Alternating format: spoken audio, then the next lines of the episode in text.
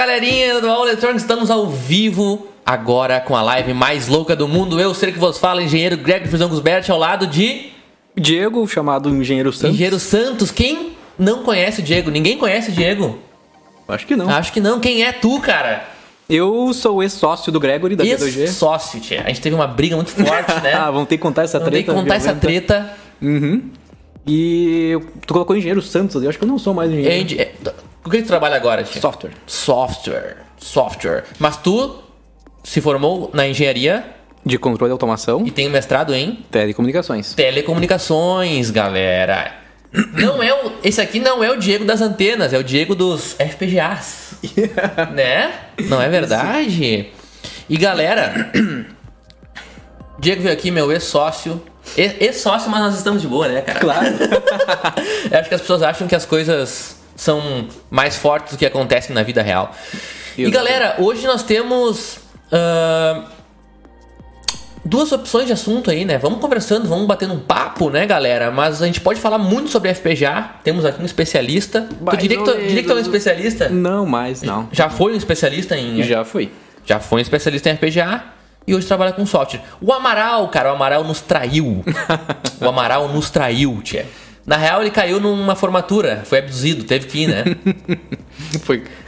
Galera, não me convidem pra uma formatura, tia. Sejam meus amigos de verdade, cara. Não, me, coisa- não se convida, ó. Não se convida ninguém pra isso, tia. eu gosto da comida, na verdade. É, comer bem é, um, é, comer bem é, é uma parte boa também. E, galera, de onde vocês estão falando, tia? Hoje aqui em Porto Alegre, Rio Grande do Sul, qual foi a temperatura do dia, tia? Eu, eu- eu tava quente pra caramba ontem. Quem, caiu ontem, uns tri- 10 graus. Ontem peguei enquanto a gente dormia. 35 graus e acordei hoje com 16, uma coisa assim. Vamos ver, faz bem pra garganta isso aí, né? Isso aí faz bem pra caramba. 16 ali, ó.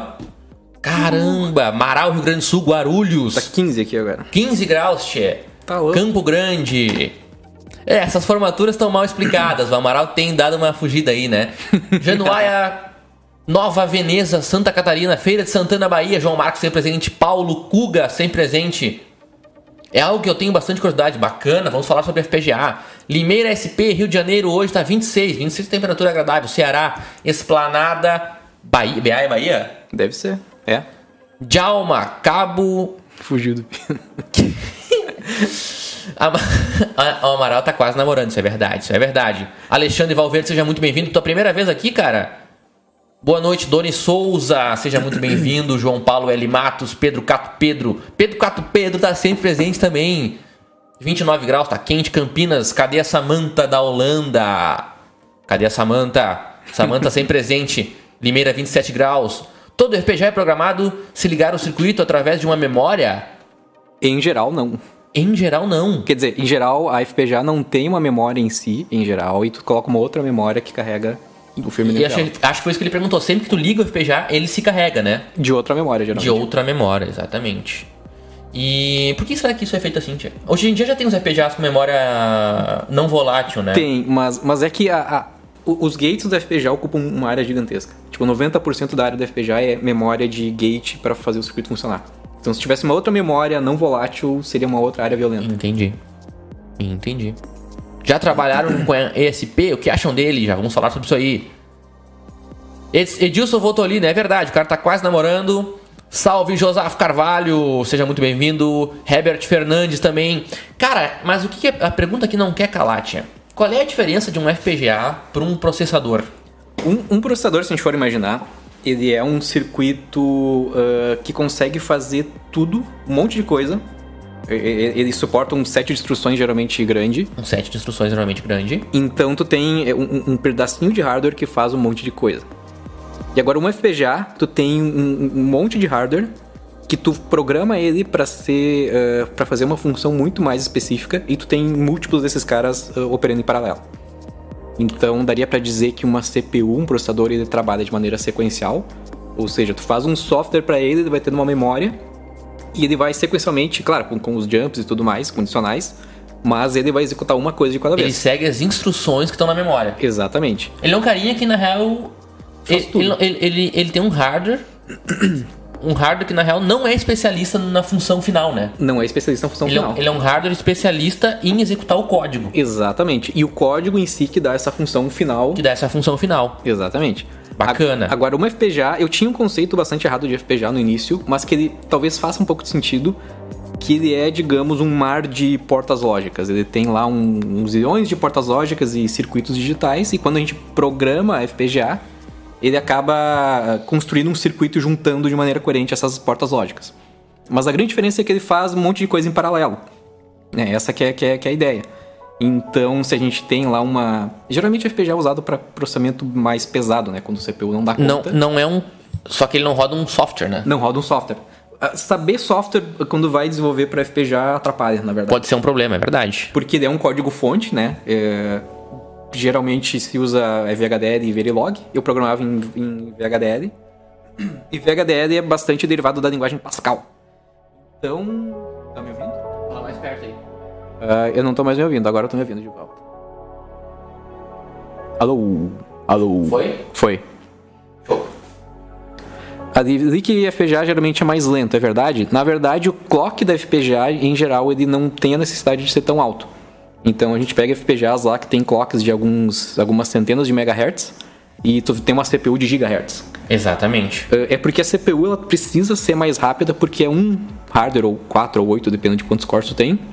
Mas são um, é, é um número finito e bastante pequeno de hardware executando as funções, então eles têm que ser muito rápidos. Exatamente. Já FPGA, como, como o processamento está distribuído, cada parte pode ser mais lento. Então no FPGA tu consegue colocar vários. Tu pode descrever vários hardwares dentro do FPGA e todos eles vão rodar em paralelo. Exatamente, cada pedacinho é mega especialista na função Mega dele. especialista, né? E daí, e o clock não precisa ser alto porque tu consegue usar pipeline, né? Exatamente. Imagina, imagina ah, ah, uma analogia que dá para fazer é que num processador geralmente tu tem uma máquina de estados em que tu vai entra no estado, executa uma função, pula para um outro estado, executa uma outra função e assim tu vai sequencialmente. E no FPGA tu tem um pipeline.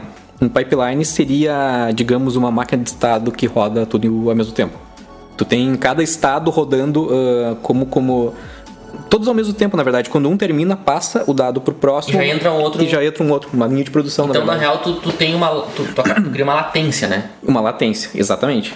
Mas o, o throughput é sempre constante. Interessante, cara. E essa pergunta do Silvio é muito. Meu áudio tá estranho, né? Ah, eu eu não, não, não, nunca sei como foi o áudio. E o Silvio. Existe vantagem de performance entre um software implementado em FPGA, tipo News, e, e uma CPU ARM? Existe vantagem? Claro que existe. Sim, ah, Primeiro que tu vai ter um ARM dentro do FPGA, né? exatamente. Então tu já tem toda a interface dos blocos externos já tá dentro, né? Sim, ah, inclusive existem. ah, eu, não, eu não sei ao certo quais são, mas tem ah, protocolos de comunicação entre ARM e FPGA que são bem, bem rápidos dentro do mesmo chip, né? Então ele fica bem mais otimizado. Eu não sei. Não... Meu áudio tá muito estranho, Tchê. Que loucura isso, cara. Ou, ou. Mas. Tchê, eu tava pensando nisso, Tchê. Imagina que se tu, por exemplo, tu tem. um- Tu tem. Um. Um software defined radio ali pra, pra gerar 2.4 GB. Tu não conseguiria fazer isso com um processador nunca. Tu teria que ter um processador de 25 GHz. Exatamente. 50 GHz. Então nenhum, nenhum Intel de 4 GHz conseguiria processar, gerar o, gerar o, Exatamente. gerar o stream de dados, porque só a lógica do, de DSP do teu, do teu, do teu rádio mataria o teu, o teu maior toggle ali a 3 GB. Exatamente. Então, normalmente as pessoas imaginam tipo o- FPGA como um, um próximo nível de processador, ou seja, um processador mais rápido. Mas na verdade ele- ele é fundamentalmente diferente de um processador. Ele não é simplesmente só mais rápido, a arquitetura dele é totalmente diferente. né? E, a- e a- acaba acontecendo de. Eu, eu lembro que quando a gente trabalhava com Xilinx, a Xilinx lançou uma família de FPGAs que não tinha nenhuma aplicação no mercado porque era muito poderoso. Que coisa Tipo, louca, era, uma- cara. era um processamento tão poderoso que não servia pra nada. Porque os que tinham as versões anteriores já eram suficientes pra Isso todos era o os que? Os os- era Kintex lá, aquelas coisas? Cara, era. era... Verdade, que bagulho louco. Era os Kintex da vida, né? Era. Eu não lembro das famílias. Tinha o Artix, tinha o Kintex, tinha a Virtex. Mas era, era uma família nova que, que tava vindo. Já deve ter uso hoje. Alô, alô, alô. Ah, melhorou meu áudio agora? Ah, Teu que áudio tem loucura, eco. tia. Já sei o que tava acontecendo.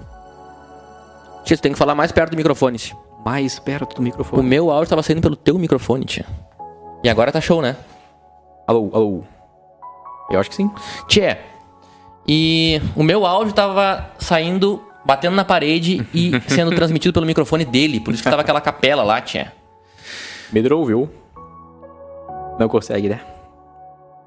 Qual o nome dessa música? Depois eu mando pra vocês, galera. Tia, vocês já usaram FPGA? Pode dar alguns exemplos de projetos com FPGA? exemplos de projeto de fazer em casa não é, é, é complicado, né, cara? É, é, que geralmente a gente, quando a gente programa em casa uma FPGA, a gente olha no YouTube e vê lá um, um projeto. E geralmente os projetos de exemplos são bastante estruturais.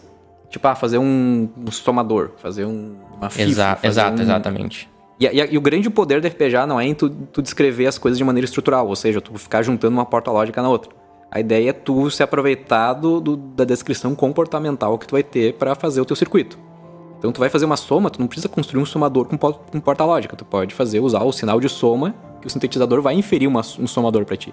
Sim. Então a ideia é tu vai trabalhar com DSP, eh, tu não vai descrever um filtro, por exemplo, em termos de portas lógicas, tu vai descrever em termos de comportamento. Essa é a ideia. Isso, isso, eu sentia muita falta na hora de aprender FPGA com o material que tinha na, na internet. E daí, por exemplo, tu vai fazer um filtro FIR lá, tu vai usar, tu vai usar, tu vai botar um mais, um menos ali, enfim, até uma multiplicação, tem que cuidar com isso, mas Exato, até uma multiplicação.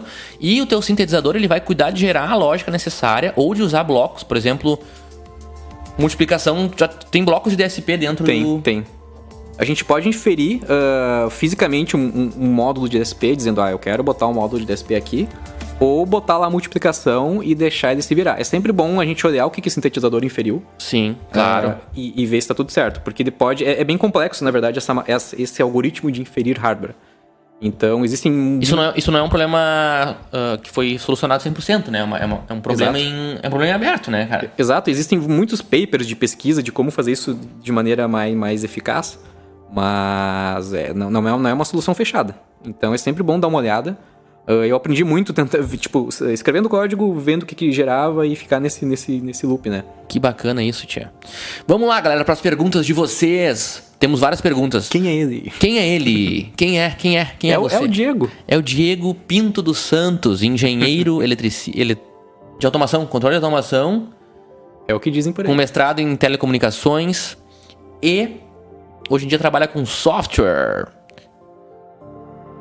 Gabriel Luquete, tu provou o café campeiro? Fiz um café campeiro na live passada, tia. tropeiro. Café, já, já tomou o café tropeiro? É aquele que. Qual é o café tropeiro? Tu bota, tu, tu bota água no pó direto. Eita. Fica caprichado, cara. É mesmo, tem que ter. Quem, quem, quem, quem provou aí gostou, né? Show de bola. Como foi. Eh, perguntaram ali como foi controlar a bobina de Tesla. Como foi controlar a bobina de Tesla de dentro do carro alegórico? Bom, eu tava lá dentro do carro e foi muito tenso porque uh, o, carro alegórico é muito bizarro. Porque ele é, um, ele é um chassi de caminhão muito louco. é um chassizão de caminhão, galera. Cara, e a, e a, cabine que fica o motorista e a galera que controla o negócio é, é tipo é do lado de um motor de caminhão aberto, assim, ligado. eu, tipo, se eu caísse dentro, eu morria. Não, tinha tinha é, tubo de, de, de, de exaustão do ar do motor? Devia ter, porque eu vivi, sobrevivi, né? Porque senão não, não teria como. É um barulho infernal, é um calor louco e um, e um motor ligado do teu lado, sabe? Tipo, assim, um motor de um caminhão gigante, cara. e daí tinha lá, tá, tinha o motorista do carro, tinha o motorista reserva e eu lá controlando o negócio. E a gente não enxerga nada, é um. Porque não, é feito para o pessoal não enxergar a gente lá dentro. Sim, tem só uma janelinha. Eu não lembro que tinha umas janelinhas pequenas. É, né? é uma janelinha de acrílico muito, muito ferrada. E eu tinha que controlar a parada toda lá de dentro. Daí a gente tava com um rádio. Eu tava com um rádio lá de, de helicóptero que cancela ruído, porque senão não ia ouvir. E esse cara aqui ficava lá de fora dizendo, liga, desliga. Que tu não viu, né? A gente comentou na, na live passada que tu não viu. Eu não vi nada. Que tu não viu o meu estado de pânico, né? eu vi um pouquinho antes de entrar no carro. Caralho. Tava branco lá no canto. Caralho, cara. Mas eu fiquei bem mais apavorado nos meses desenvolvendo o projeto. Na hora me deu uma frieza louca, assim. Eu tchê, É, mas foi um projeto muito louco, né, cara? Mas deu certo no final. Deu. deu. Vocês usaram motogerador pra bobina? Sim, usamos um gerador de 25 kVA, né? Eu não lembro. Era um gerador gigantesco. Que eram dois, né? Era, é, um pra... era um gerador da iluminação do carro alegórico e um gerador só para bobina de Tesla. Gigantesco. Gigantesco. Era uma, era uma estrutura. Os carros eles são maiores do que tu imagina, do que a gente imagina. Né? Ou vendo ao vivo, eles são maiores. E, ao contrário do que se imagina, a pista da, do, do sambódromo é bem migué. é, é, menor, né? É muito menor do que parece na Globo. Na Globo parece um negócio. É um negócio mega apertadinho, assim, né? É, um negócio bem pequenininho, cara. Tá faltando divulgarem, viu? Um abraço pra, uma- Eu fiquei enrolando o Amaral muitas semanas pra vir aqui. E daí ele vê quando tu não tá aqui, né, Amaral? Claro que tem várias fotos disso, tem no site da D2G, tem. Eu- Eu tenho um acervo pessoal lá de Tu foto. deve ter também, tu pode mandar, né, pra nós. Programa em C, Diego. Comecei a minha vida programando em C. Na verdade, eu programava Assembly do PIC. Daí eu passei a programar C. E hoje eu caí na, na, naquela questão de JavaScript, né? Bah, tia, tu foi levado pra Fui. Né? fagocitado por isso aí. Mas JavaScript é muito bacana, cara. É muito bacana. Tem, tem, tem os seus defeitos, mas é o que move a internet hoje em dia. Eu gostaria só que ele fosse um pouco mais tipado, tia. TypeScript. Tá, mas daí ele tá em cima do JavaScript. É outra tá camada, né? abaixo, né, tia? Tinha que É. ser alguma coisa um pouquinho abaixo, né? Não mais uma acima, né? É um caminho sem volta. Não É um caminho sem não volta. tem o que fazer. Um dia eu pretendo parar e voltar a programar em C++, mas não sei se eu vou ter paciência, cara. Ah, Eu, eu vi aqueles negócios de C++ que tu mandou aí e fiquei muito... com- Deu- vontade, com né? comichão, Tem assim. tipo uns, uns optional que tu pode retornar ou não alguma coisa. Sim, Tem uns sim, negócios sim. assim já. Uma- o o que eu quero fazer é juntar o C e o JavaScript no Node, porque o Node é metade C, Ele metade permite fazer Node. isso, né? Exatamente. Tu pode compilar um, um módulo do Node, por exemplo, em C++ e deixar os negócios rápido. Isso seria muito bacana. Ou WebAssembly também. O mercado brasileiro é bom para se trabalhar nessa área, Diego? De bobinas De ou de bobina de JavaScript? Tesla, não. De JavaScript, eu acho, né? De JavaScript, sim. É, tem, tem muito, muito. Na verdade, um, um dos fatos, um dos fatores que me fez ir pro JavaScript foi ver o que, que tinha no mercado. O que, que, o que, que o pessoal tava procurando. Então foi, foi isso que definiu, em parte, a minha escolha. Ahn, Portugal. Portugal é aquele. Portugal, cara. Cara, não é aquele troço. Não é aquele troço de, de para ensino que é em português. Pra você, qual o melhor microcontrolador? Pate, eu gosto muito dos, dos Atmel. Tchê, é que a gente compartilha dessa visão, né, Tchê? Eu tava falando pra eles, eu tava cagando, cagando na cabeça do ST outro dia. É que o ST tem Lembra um... daquela ligação do cara, do, do engenheiro? Não, vocês vão ter que pegar o osciloscópio E e. debugar pra gente o negócio. Tinha, tinha uma, I2, uma I2C na placa e não E funcionava. 2S, né? Ah, era, o- era, Era um negócio de áudio, né? Era um áudio sobre 2C. Era É, é, é. E daí tinha o hardware que fazia isso e não funcionava. E o cara falou, "Ó, vocês vão ter que fazer algum software de debugar aí. Caralho, a gente nunca mais. A Samantha da Holanda perguntou qual foi a tua tese de mestrado? Qual foi a Flow? Bate, eu fiz um troço, eu fiz um sincronismo de tempo e frequência para receptores OFDM.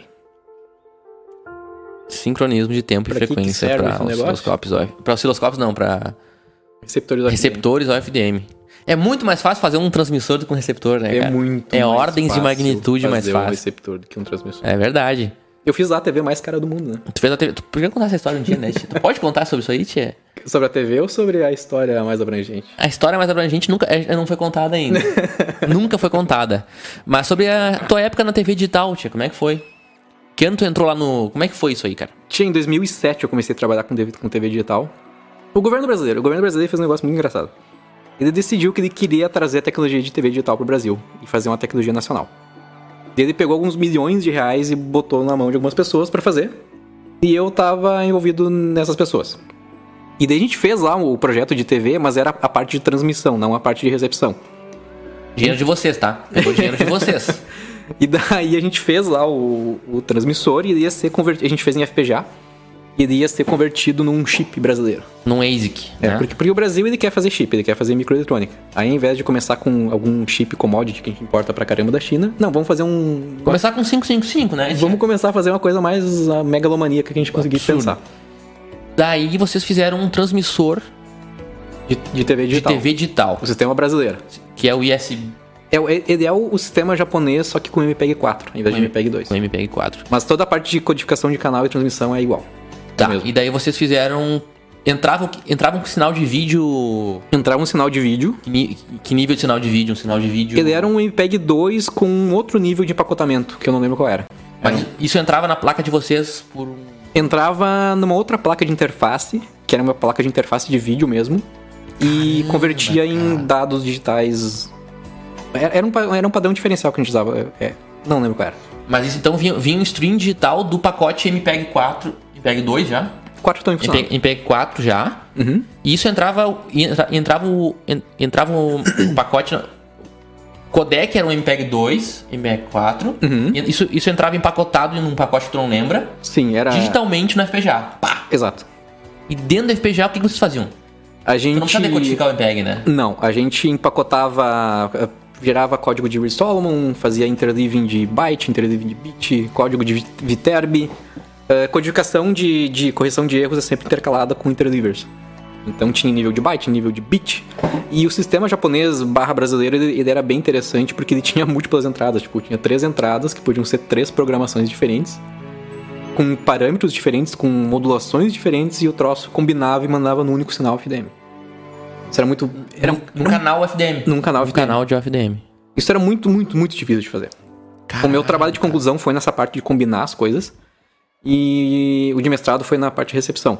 Mas depois disso, tu tinha que modular os QAM, modular, enfim, a modulação que tu tinha configurado. Aí tinha interleaver de tempo, interleaver de frequência. Depois transformada... da, depois da modulação, isso. Exato. Transformada inversa de... De Fourier para fazer o FDM. e daí... Um monte de filtro, um monte de loucura. E daí na saída do, do, do, da IFFT adicionava o período cíclico lá, o. O código. O intervalo de guarda. Intervalo de guarda. Puta que pariu, cara. Daí tinha que ter uma memória. Tipo uma janela. Uhum. Caralho, velho. Ah, era muito seroso fazer isso. Cara, como é que, como é que foi quando funcionou a primeira vez isso, tio? Tinha sair um vídeo na TV, porque a gente tinha um receptor comercial. Foi inacreditável, assim, meu Deus. Tipo, Caralho. Saiu o vídeo, cara. sabe? E saía, saía uma no MyFeed uns 10 mega, eu acho. E daí depois, externamente, a gente fazia o batimento no canal. Sim, sim, sim, sim, sim. E eu não tinha uma TV digital, isso naquela época era uma coisa meio, meio alienígena. Ter uma TV de, de LCD e. A gente botava uns vídeos lá no computador e brotava na TV. Transmitia lá dentro mesmo. Cara, e uma, uma coisa, tu tem toda essa. Tu tem toda essa cadeia de interleavers. Como é que, como é que os interleavers eles são sincronizados no receptor? o sincronismo, ele tem um sinal físico de sincronismo, que era um pulso. Uh, porque tu tem, tu tem os pacotes TSPs, que é o pacote relativo ao, ao, ao stream de vídeo MP4. Tá. Aí tu junta um monte desses pacotes uh, e gera um, gera um frame. Né? Então um frame é um monte de pacote. Uhum. E tu tem um sinal físico digital que é um pulsinho que dá uma pulsada. Não é possível. Claro que depois isso é modulado junto, né? Uh, hum. tem, tem uma palavra de sincronismo conhecida que o, que o receptor detecta e, e gera localmente esses pulsos. E isso reseta todos os, os, os por exemplo? Ele não reseta, ele alinha, digamos. Então o interleaver fica rodando lá uh, num, num estado transitório e eventualmente vem aquele cara, eh, esse pulso, esse pulso uh, força, digamos, a chave do interleaver para uma certa posição e a partir daí ele começa a operar sincronizado. Cara, é, isso é impressionante que funciona, cara. É um negócio inacreditável que funciona, cara. Só que como a gente tem muitos interlevers no, no sistema, uh, ele vai estar tá cheio, cheio de ruído. Então, quando tu liga, ele sai um ruído maluco, porque é dado aleatório que estava dentro dos interlivers, que não estava sincronizado. Tá, mas esse, esse sinal, ele, ele sincroniza todos os interlivers da cadeia. Alguns sincronizam, sincronizam em termos de frame, outros em termos de pacote. Cada um tem meio, meio que o seu esquema de sincronismo. Não é possível isso, cara. Mas se, se tu for considerar toda a memória que tem... Uh, desde a transmissão até a recepção dá alguns segundos assim de latência por causa muito dos interlivers. Então aquele gol que a gente ouve do vizinho na TV analógica e depois aparece na TV é digital. É por isso que tem um delay da TV, da TV analógica, porque tu tem todo um pipeline digital, né? E é um pipeline bem grande.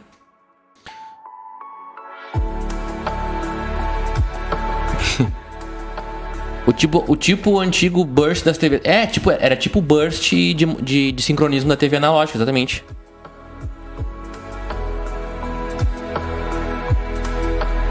Então, Tchê, não sei se você já estudou modulação analógica, mas também era é uma, era uma coisa genial que os caras criaram na época. É muito interessante, né? Pra continuar sendo compatível com a TV na, preto e branca.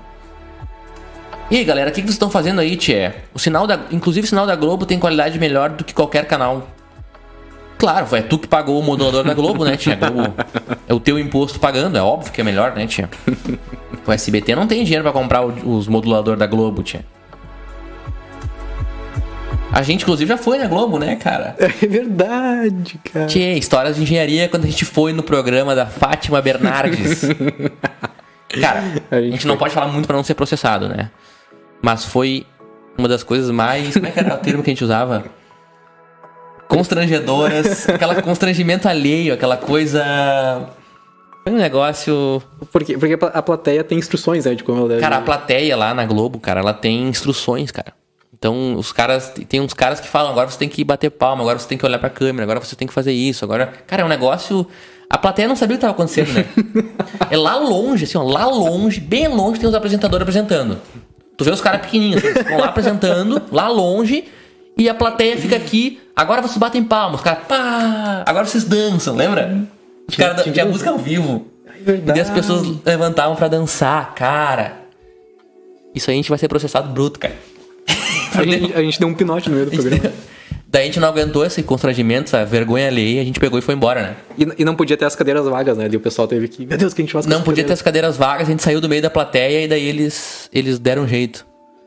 Se conheceram na PUC, nos conhecemos nesse laboratório onde o Diego desenvolvia esse modulador digital de TV. Foi, foi muito engraçado, porque eu, eu, eu assisti os vídeos desse cara aqui. Eh, eu, eu era o cara chato do- das FPGAs lá na- no laboratório. E daí eu ia preparar, tipo um, tipo um curso, um negócio lá, que eu ia passar pro pessoal as boas práticas. Eu procurei material de FPGA. Tu era o bambambam bam, bam do FPGA, né? Ah, Tu era, tu era, tu era. Eu só tinha mais saco e paciência que o resto dos outros. Entendi. E daí eu, eu procurei na internet e vi uns vídeos desse cara aqui explicando FPGA e tudo mais. E uns dias depois, ah, tem um estagiário novo aqui. Aí senta essa Eu criatura. era voluntário, voluntário. Aí senta esse cara aqui do meu lado e eu disse, eu conheço, cara, de algum e, lugar. e foi do canal, cara. Foi do canal. Que loucura, cara. E Vocês o- são de onde? Nossa. É, Tá- tu tá somos, pra- aqui, somos aqui do, de Porto Alegre, Rio Grande do Sul. Eu nasci em Palmeira das Missões. Uma cidade desconhecida, fica no norte do estado. Tu ainda visita Palmeiras das Missões? Faz uns 10 anos que eu não vou pra lá. É, era... Não, faz uns 20 anos, eu não sei. Faz Caramba, muito tempo que eu não cara. vou pra lá. Tia, não tem, não tem a gente na Fátima pelo seguinte, porque a gente foi de terno. porque a minha empresa ela sempre se apresenta de terno pros clientes. A gente, a gente se fantasiava de, de empreendedor, né? Exatamente. E a gente foi de terno, tia. E a gente tava muito distoante das véias, das tiazinha véia da, da, da plateia da Globo. E a câmera não nos mostrou uma vez, né? Não, nos chamaram pra subir no palco, tia. Exatamente. É que o pessoal foi lá na frente explicar, né, a- a- o carnaval e o carro e a comissão de frente, que Exato. falaram do- da- da bobina de Tesla. Exato. E a gente ali sentadinho. Manda um abraço para o Paraná, grande abraço para o Paraná. Mano do céu, tu é de Palmeiras. Tem mais alguma história de engenharia, tia? Histórias de engenharia. A maioria foi na D2G. Tem alguma as- que tu te lembra? Cara, tem a do sorvete. Sorvete, melhor não falar. Tem a do. tem a da luminária. Tia, a luminária, nós tínhamos que ter uma moral pra contar aqui no dia que a gente instalou a luminária na Boate Cuco. Na casa de festas Cuco. Na- naquele dia eu aprendi uma lição muito importante. Qual foi a lição, tia? A lição importante é que eu, eu era o cara regradinho da empresa, né? Eu tinha tudo planejadinho, tudo certinho. Tudo planejado, exato. E o Gregório era o cara. Eu era muito mais aloprado na época. Era o cara aloprado, mas que lidava muito bem com crises. E é, talvez sim. Aí, tia, é, a gente tinha que instalar a coisa lá no- no- na, na casa noturna e era muito mais alto o lugar. A gente não, não estimou que o, que o negócio tinha um pé direito de 10 metros. Era um negócio. Um Era- pé era- direito de 8 metros. Era um negócio absurdo. E, e- e- e o que a gente construiu ficou muito pesado. A gente tinha que fazer um troço pesado subir muitos metros pra cima. Exatamente. E prender lá em cima. Daí, daí o Amaral subiu lá numa escada violenta e, sub- e amarrou umas cordas. E eu lembro que uma hora eu travei assim, tipo, o que, que a gente vai fazer? Porque tinha, tinha um horário pra terminar de instalar, que ia, que ia começar uma festa. e inaugurar. Ia começar a festa no dia, né? Exato. E, e eu olhei uma hora e pensei assim, cara, não sei o que fazer. Daí tu falou assim, deixa comigo. Daí a gente foi lá numa, Ah, numa verdade, ferragem. Aí tu foi lá e disse assim, me dá não sei quantos metros de corda. Disso e daquele outro e tal. E daí a gente amarrou umas cordas, a gente A soou. gente soa aquela luminária, cara. E o Amaral subiu na escada de 10 metros, tchê. E uma hora a escada veio, começou a cair assim, ele voltou. E daí a gente falou, meu, tu vai morrer. Não, tá tranquilo. o Amaral lá em cima. Tchê, pra que que se usa um FPGA hoje em dia? Cara, pra que se usa um FPGA hoje? Tudo, tudo que envolve sinal de vídeo, osciloscópio, tudo que envolve muitos dados sendo processados em tempo real. Pra aviônica se usa bastante. Aviônica se usa muito. Satélites deve se Satélites deve se usar muito. Tem, tem uma série de FPGAs que suportam radiações malucas. Porque Que que interessante, espaço. cara. Ah, as empresas de telecom aqui do sul usavam muito pra fazer coisas de switch, de roteador. Mas não sei se usavam isso, isso comercialmente. Eu, eu não sei se hoje em dia, mais- né, acho que hoje em dia se compra todos os ASICs, os ASIC pronto, né? Sim, mas teve uma época que se usava bastante. E quando vocês desenvolviam o, o sistema de TV digital, já devia ter o ASIC do chinês pronto já. Já devia estar saindo do forno esse filho. Cara, que loucura isso. Roteador da Cisco usa FPGA? Tem muita chance de ter um FPGA dentro, cara. Muita chance. É, O, o problema da FPGA é que ela é muito cara. Ah, ela já foi muito mais cara, mas ainda assim um ASIC é muito mais barato. Se existe um ASIC, não tem por que tu fazer um, um FPGA do zero. O... Todo mundo procurando. Todo mundo procurando pelo Amaral. O Amaral é uma presença ilustre nesse canal, né? Tia, infelizmente nos traiu hoje, né? Foi sair com os amigos mais legais dele. Exatamente.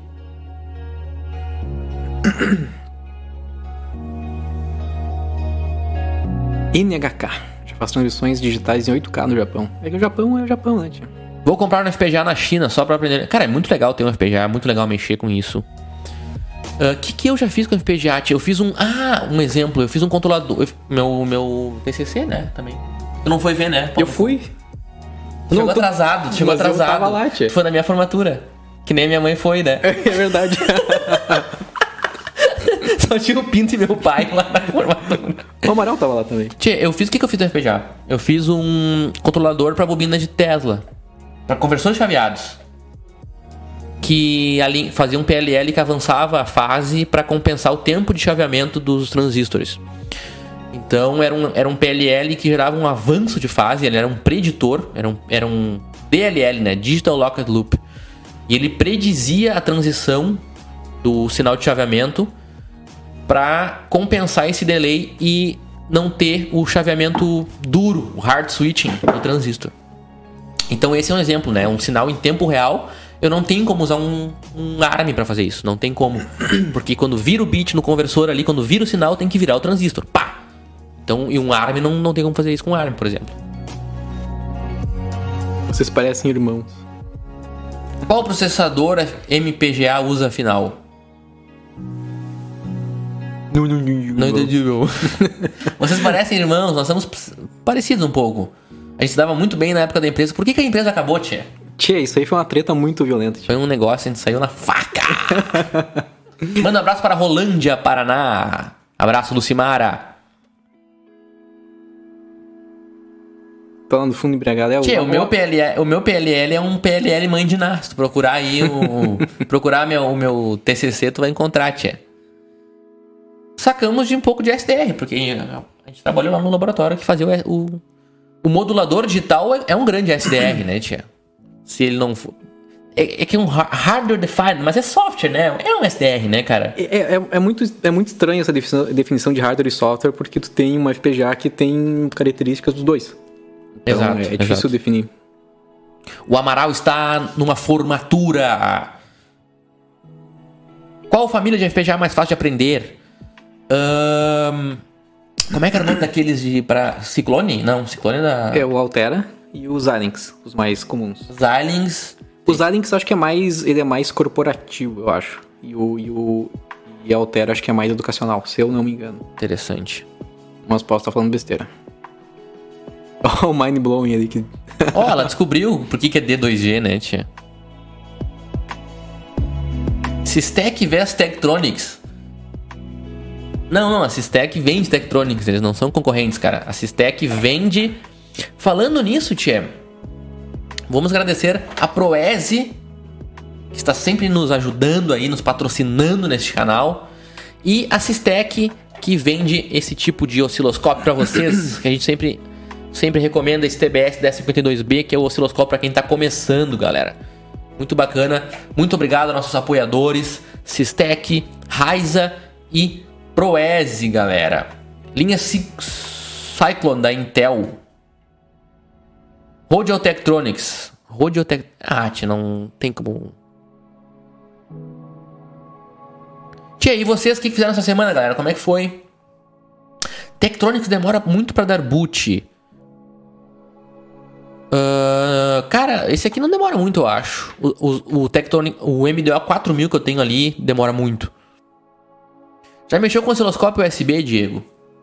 Uma. Sempre tem esses caras que querem comprar um osciloscópio USB. tia. eu já construí um osciloscópio esse. Conta. Isso é uma história legal. Bacana, tia. A gente tinha o MakerBox. Tia, A va- surpresa dentro da caixa. ele já construiu um osciloscópio USB. E ele, com pode, Arduino. e ele pode dizer o quão ruim é. Ele pode falar pra vocês o quão bosta, porque ele já fez um.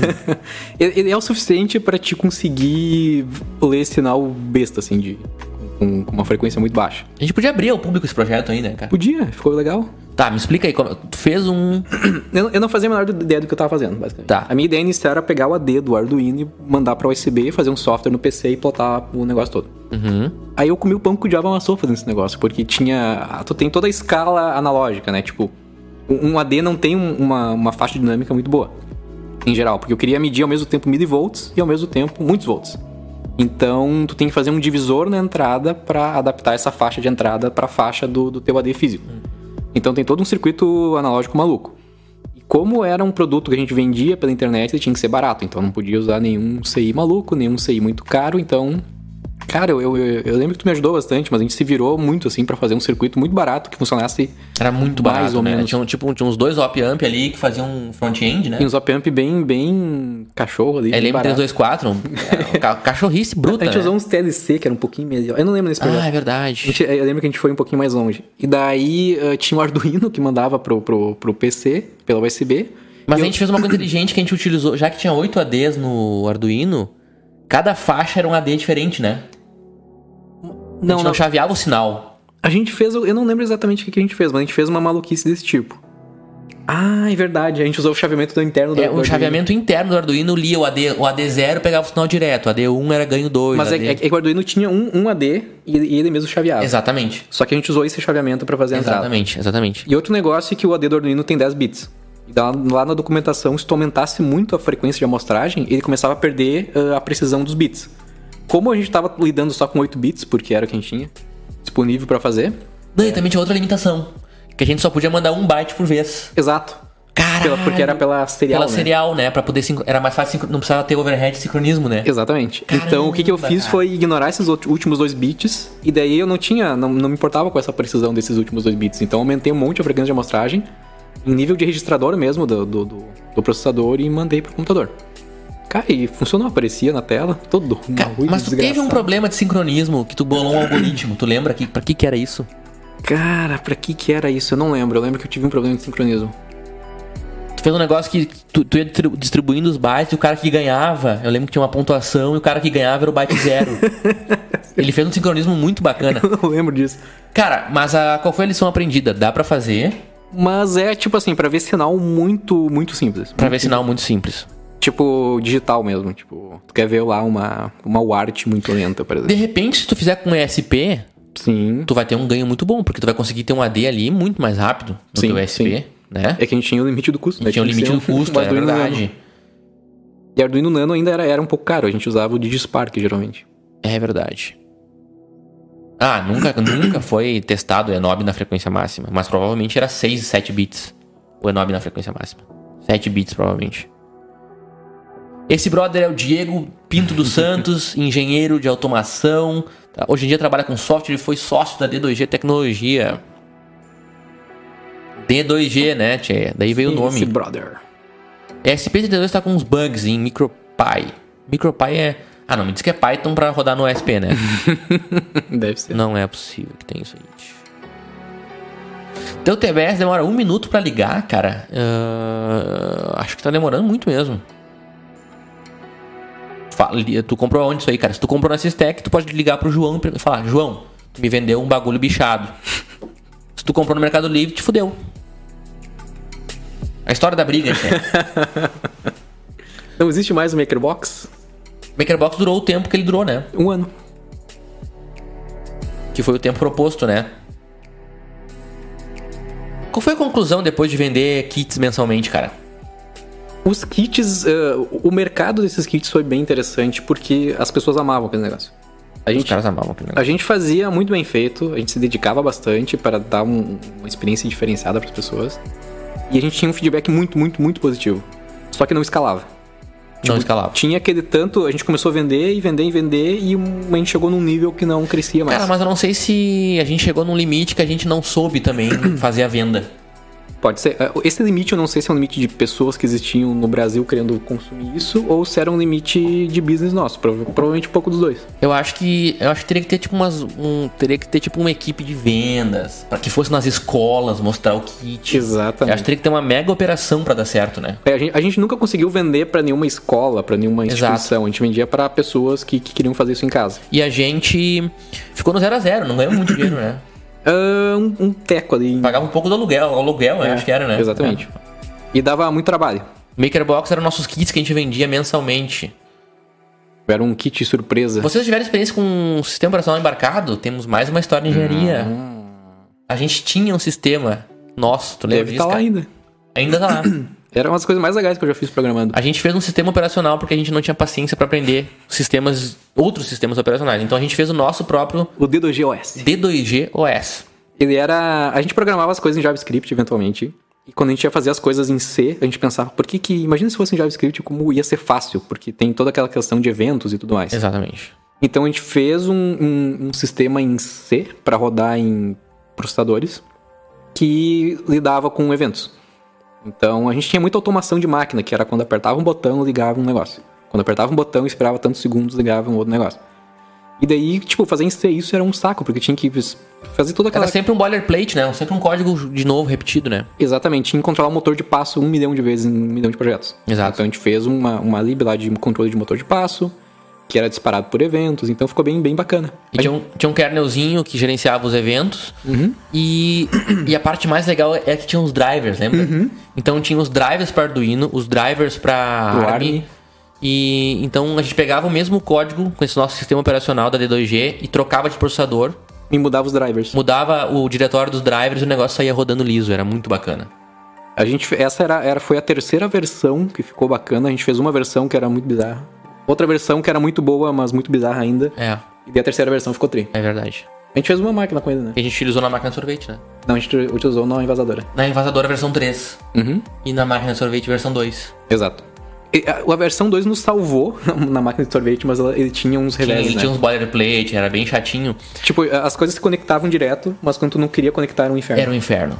Se quiser- se quisesse fazer uma end no meio dos dois ali. Uhum. E eu lembro que a gente fez um. O- Na máquina de sorvete, o display LCD ficava longe, lembra? Ficava o processador principal e o display. Tu lembra quanto problema eu tive pra fazer aquilo lá funcionar, Eu cara? lembro. Caramba! Tô usando free running do ASDC, o Arduino Nano, tá dando 38 kHz, 10 bits, não sei, é knob. É isso, é isso aí que nós tínhamos, uns 30 e poucos kHz, né? Era por aí, tia. Por aí. Ah, cara, Enob deve estar uns 10. me- Tu vai ter que medir essa Enob aí, meu, não tem como saber. máquina de sorvete foi uma máquina que a gente fez pra um cliente quando a gente tinha D2G, tia. A gente fez a automação e a eletrônica da máquina. Mendigaram um osciloscópio? Claro, pode mandar o endereço aí para quem tem um osciloscópio pra te dar, né?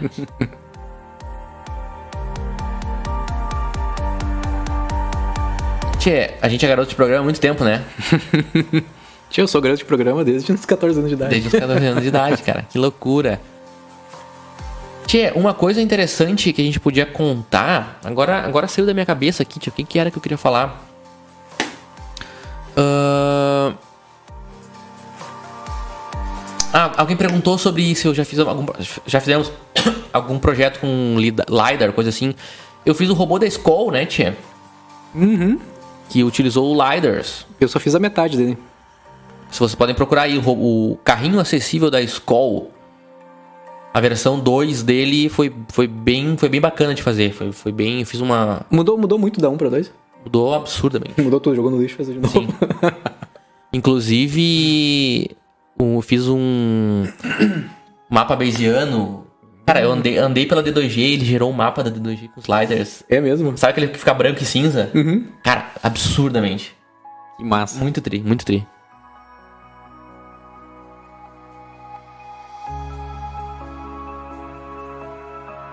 Olá, de Luanda, Angola. Seja muito bem-vindo, cara. Que bacana. Você aconselha o uso de, uso de FPGA para robótica, tipo controle de braço robótico?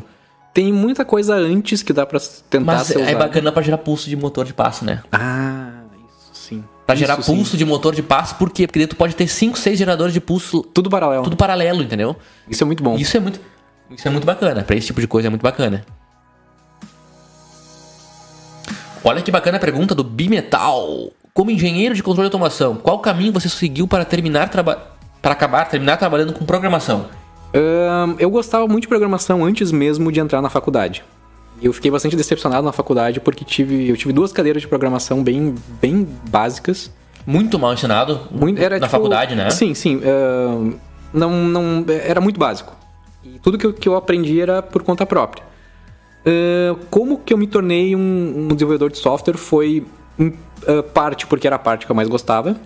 Dessa coisa toda de mecatrônica que tem mecânica, eletrônica e software, o software era o que eu mais gostava.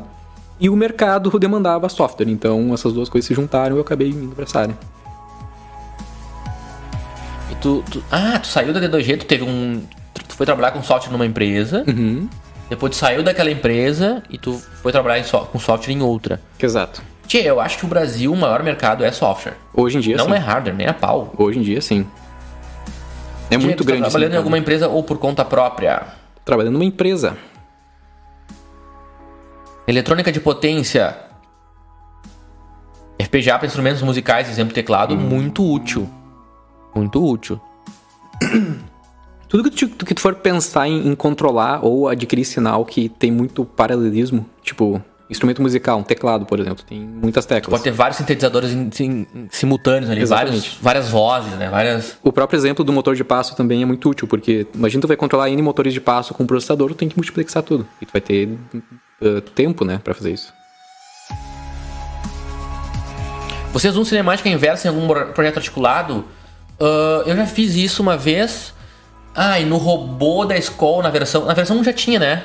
Mais ou menos uma cinemática, um modelo Tinha- matemático. Tinha alguma coisa. Na versão 2 eu fiz um negócio. Eu tenho que te mostrar um dia, cara. Eu fiz um negócio caprichado. Ele tinha um modelo matemático lindo, perfeito. Foi muito tri. Eu, eu me esforcei muito. ah, muito em vão, porque eu não precisava de uma complexidade tão grande, mas eu fiz porque eu tinha esse sonho de criança de fazer Hum. um mega robô. Como foi a troca de dono para funcionário? Tia, funcionário é muito melhor, tia. A gente tem, Óbvio. tem 500 eu mil. falo isso pros, pras pessoas, cara. Não se abre empresa, tia. Tia, quando, quando eu era empresário, eu, eu tinha uma cartola e um charuto. E eu ficava com o pé em cima da mesa fumando. É isso que O eu dia fazia. inteiro, né? O dia inteiro. Enquanto os outros trabalham pra ti, né, tia? Exatamente. Esse robô da escola, tu procura aí carrinho acessível da escola. Bota no YouTube. Tia, e agora tu ganha um salário e vamos nessa, né? É, ah, quando, quando eu abandonei um salário alto que eu tinha pra abrir uma empresa, todo mundo perguntava, meu Deus, mas como é que tu vai fazer? E, e, meu Deus, e todo mundo se apavorou. Mas esse era um passo que eu tava dando, dando na minha vida porque eu queria melhorar a minha vida. E fazia sentido. Aí quando eu vendi empresa e voltei a ser funcionário, as pessoas fizeram as mesmas perguntas. Meu Deus, o que tu vai fazer agora? Tu vai ter que ter um horário. Porque as pessoas ter acham que quem tem empresa também é milionário, né? Exatamente. Mas, de novo, foi um passo coerente que eu dei na minha vida. E qual foi a, maior, a maior. Quais fo- Quais foram os aprendizados que tu teve abrindo uma empresa? Tchê, ah, o- cara, o maior aprendizado foi que a gente paga a nossa própria toalha de papel.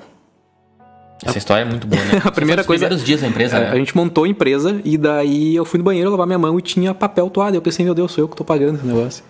Tipo, tudo sou eu que tô Eu, pagando, eu sabe? peguei vários, eu lembro disso, eu- comigo também. Eu peguei vários assim pra secar a mão e daí eu. Peguei umas Eita. 10 folhas, tá ligado? Eu peguei 10 folhas assim, de puta que Isso aqui pariu. eu tô pagando Eu que tô negócio. pagando essa merda, cara.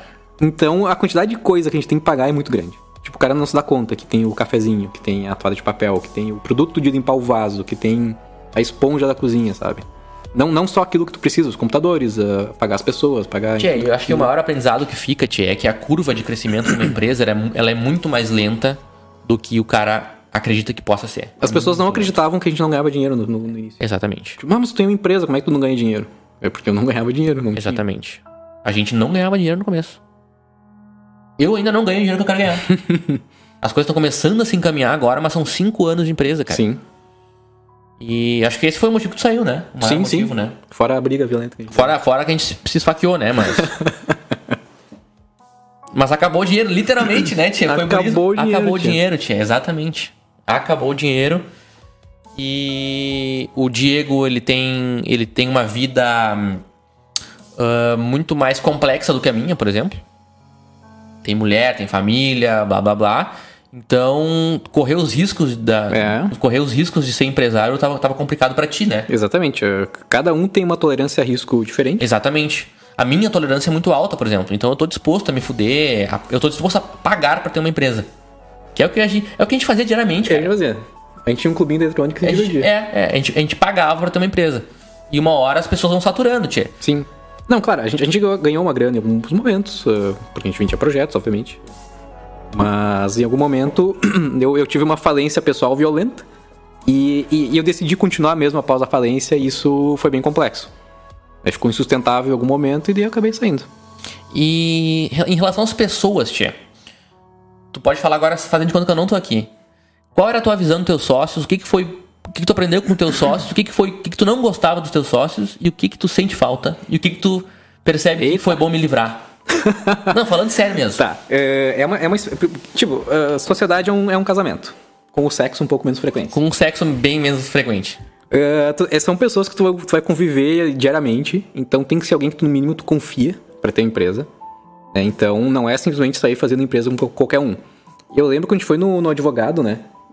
Aquela frase lá foi. Essa aí a gente tem que. Essa, aquela frase foi. E, e- e a gente falando, a gente guri lá dizendo, ah, não, a gente abre empresa, a gente é amigo, tá tudo certo. E o advogado, tchê, vocês sempre vão abrir empresa com amigo, vocês Eu nunca ad- vão abrir empresa com inimigo. Vocês nunca vão abrir uma empresa com inimigo. Então, na hora de abrir a empresa, é óbvio que todo mundo é amigo.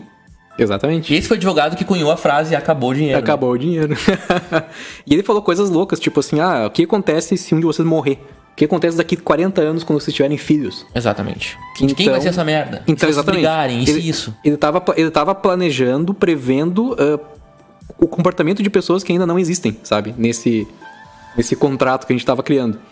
Então, é sempre bom deixar tudo muito bem alinhado contratualmente. Por mais que sejam ah, sociedades baseadas na amizade que vocês tenham e em pessoas que vocês confiam, é sempre bom ter um contrato que defina as regras bem claramente. Bacana isso. E, cara, a experiência foi muito louca, porque a gente não sabia muito bem o que a gente tava fazendo, a gente queria fazer um monte de coisa. A gente demorou pra descobrir o que a gente tinha, que fazer. A gente inici- iniciou várias, eh, várias frentes, muitas vezes. Ahn, então a gente começava uma coisa, tipo o Makerbox, foi uma coisa que a gente fez, e depois parou, depois começou outra coisa. Então a gente teve muitos inícios, né, eh, seguidos, e isso é desgastante financeiramente, também em termos de... Psicologicamente. De energia pessoal também. Eu já tive momentos que eu quis desistir de tudo. E, e mais ou menos foi essa a nossa vibe, assim. é. Mas a gente tinha. é, Uma coisa que a gente tinha bem bacana na empresa, a gente tinha um. A gente tinha uma, uma honestidade, uma honestidade Sim. muito grande com o outro. Então, se alguma coisa incomodava, a gente meio que falava na hora, sabe? Tipo. A gente não, Cara, não deixava aquele ressentimento não, brotar. mas, dentro. o, mas o final da empresa tava tenso. Tava, Tá. tava um clima tenso, né? Tava tenso, mas eu não, não tinha nada pessoal, assim. É, não mais- tinha nada pessoal. É eu acho que tu não, tu não tinha a visão de fora de ti, né? Eu não tinha versão Mas de tu fora tava tipo numa depressão, né? Não, não clinicamente falando. eu É, tava mas- com uma ansiedade tava meio com ansiedade- É, eu lembro disso. Foi, foi um negócio muito louco isso, cara. Então você tem que pensar muito bem, tia. Não tô, não estamos querendo amedrontar ninguém. Mas. é muito. Eu, eu- se bem que não, não, não dá pra falar que é mais fácil também. Que é mais fácil ser funcionário. Também tem outras responsabilidades, né? Exatamente. É, é, é diferente. É, tu vai correr mais risco com a possibilidade de ganhar mais dinheiro. Basicamente é isso. É, tu vai ter mais liberdade para fazer o que tu quer, liberdade de horários. É, tu vai ter menos disciplina, menos demanda por disciplina. Isso pode acabar nos deixando menos disciplinados. Então, é, é um- é uma coisa muito complexa e tem que ser avaliado. Eu, eu- eu- lembro que nesse mundo de empreendedorismo tem muito muita maluquice, assim, do tipo, ah, vamos abrir empresa, vamos fazer o app, vamos ficar rico, vamos fazer isso. Eh, eventos de empreendedorismo são muito. Eu acho muito fake, assim, a maneira como as pessoas tratam. Como se fosse um Tem- mundo gente- maravilhoso. O pessoal entende, eu já tô ensinando os, os nossos jargões, tem muita espuma, né? Muita espuma, exatamente. Tio, o contrato é justamente o datasheet da empresa. E, cara, quando o advogado falou isso, cara, que tu. É óbvio que tu sempre vai abrir uma empresa com um cara que é teu amigo naquele momento. Ele é teu amigo naquele dia que ele abriu, a empresa contigo. Até que dá uma treta lá de dinheiro, dá uma treta de qualquer outra coisa. Isso também, casamento, tudo é assim, cara. Qualquer, qualquer amizade, qualquer casamento, qualquer coisa tem que se pensar muito bem a longo prazo, cara. Porque no momento é óbvio que a pessoa, tu confia na pessoa, senão tu não estaria nem abrindo nada com ela. Mas, mas o final da empresa em si, pra mim, foi bem tranquilo. Tipo, a gente conversou e deu tudo E certo. a gente, tu vendeu tua parte, sim, tu, tu vendeu tua parte, tu vendeu tua parte pra gente. Uhum. Então eu e o outro Diego adquirimos a parte do. Do Diego. Eu peguei uma grana e dei o pinote. Ele pegou uma grana e foi embora, a gente ficou fudido. Basicamente isso aí. Lança o SA da D2G como open source. Eu ia gostar porque eu ia poder usar esse negócio de novo. Tia, por que, que tu não lança aí então, tia? Eu não tenho esse negócio. É, eu vou, eu vou conseguir uma autorização pra te lançar isso aí. Ok. Tia, vocês acham que ele não tem cara de, de. Ele tinha que ter uns GitHub aberto, né? Uns negócios assim. Ele tem cara de aborígena, né? Esse negócio de startup que a gente fala que o melhor coisa seria um vaso da startup com IoT. Tem, essa, essa, essa, essa história tá muito forte, né, tia? Aquele, aquele teu vídeo da máquina de lavar ali foi muito boa. Da, da lavadora de roupa. Gostou daquele vídeo? Muito bom. Gerou uma polêmica. É mesmo? Gerou. Gerou uma polêmica violenta. Manja demais em C, creio. Então Eu- precisa chamar o Diego aí, fala aí que eu te cortei. é, infelizmente a empresa agora só comporta outro, outro Diego ou alguém conhece com a letra D, né? Exatamente. O nome ou não fecha, Diogo, né? Diego ou Daniel. Daniel. Senão não vai fechar. Donarte, eu tinha um professor Donarte. O Donarte. Até no contrato não permite, né? Não permite, só com D, Infelizmente não vai rolar. Fala galera, Rony Cristiúma Santa Catarina, seja, seja bem-vindo. Rony Von, Rony Von. Tu é, tu é parente do meu sócio, Diego Von. Cara, sem contar, uma coisa que a gente não falou ainda. Vocês conhecem o nosso grupo do Zap Whats? Zap Whats. Tu não, tá, tu não faz parte, né, Tia? Eu não faço parte. Tem que pagar, né, pra entrar. Tia, nós temos um grupo no WhatsApp exclusivo para quem é patrão do canal. Queria agradecer. Nós temos 57 patrões, 57 pessoas que pagam, de, de fato, elas dão dinheiro pra gente, porque elas confiam nesse programa e elas bancam esse programa aqui. Então, todo mundo que está assistindo aqui, esse programa está sendo bancado por 57 pessoas do Patreon. Muito obrigado, galera. Quem quiser virar Patreon, o link tá aí na descrição do vídeo. E vocês ganham acesso a um grupo do Zap Whats exclusivo, tia. Que agora nem se chama mais Zap Whats, né? Vai mudar de nome, né? Como assim? Vai mudar de nome. O, Facebook, o, o Zuckerberg quer mudar, quer unificar o Facebook com o Instagram com o WhatsApp. Cagada, tia. Tu não acha um, um passo muito perigoso tu mudar o nome de um. Já tá bem estabelecido, né? Cara, eu não faria isso aí, meu. Eu, eu, eu, Eu abriria outra empresa e. eu- eu não sabia, tipo. E, tipo, imagina as pessoas que estão não se importando com isso, vão ver lá e vai ter um outro negócio. Vai ter um outro nome ali, né? Ainda mais se mudar o logo, coisa assim. É, é um. É um... É complexo.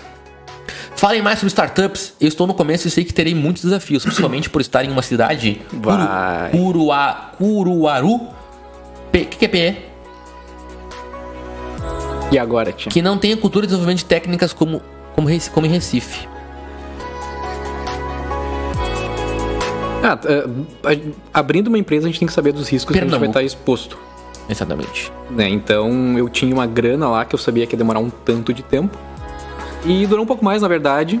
E foi eh, muito mais eh, vontade minha de, de continuar quando depois que a grana acabou.